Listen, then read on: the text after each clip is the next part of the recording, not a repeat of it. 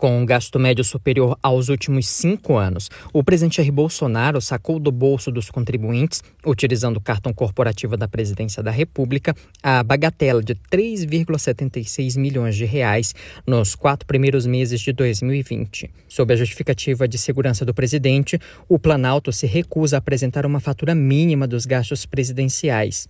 Eleito sob a bandeira de transparência e austeridade, Bolsonaro inaugura um novo tipo de emprego dessas palavras. Ela só vale em campanha e para acusar terceiros quando estão em falta. No poder, o presidente pensa em reeleição, mas esquece que será cobrado pelas palavras em pouco menos de três anos.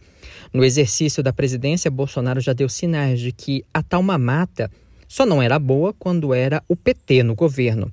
Agora, ela vem justificada por um abre aspas. Eu vou negar o helicóptero a, a ir para lá e mandar ir de carro? Fecha aspas. Questionou o presidente quando emprestou um helicóptero para a família comparecer ao casamento de um de seus eros à esquerda em julho de 2019. O presidente inaugura uma nova era, a era do a mamata acabou, mas pelo visto só acabou para os outros, quando não deveria existir para nenhum dos lados.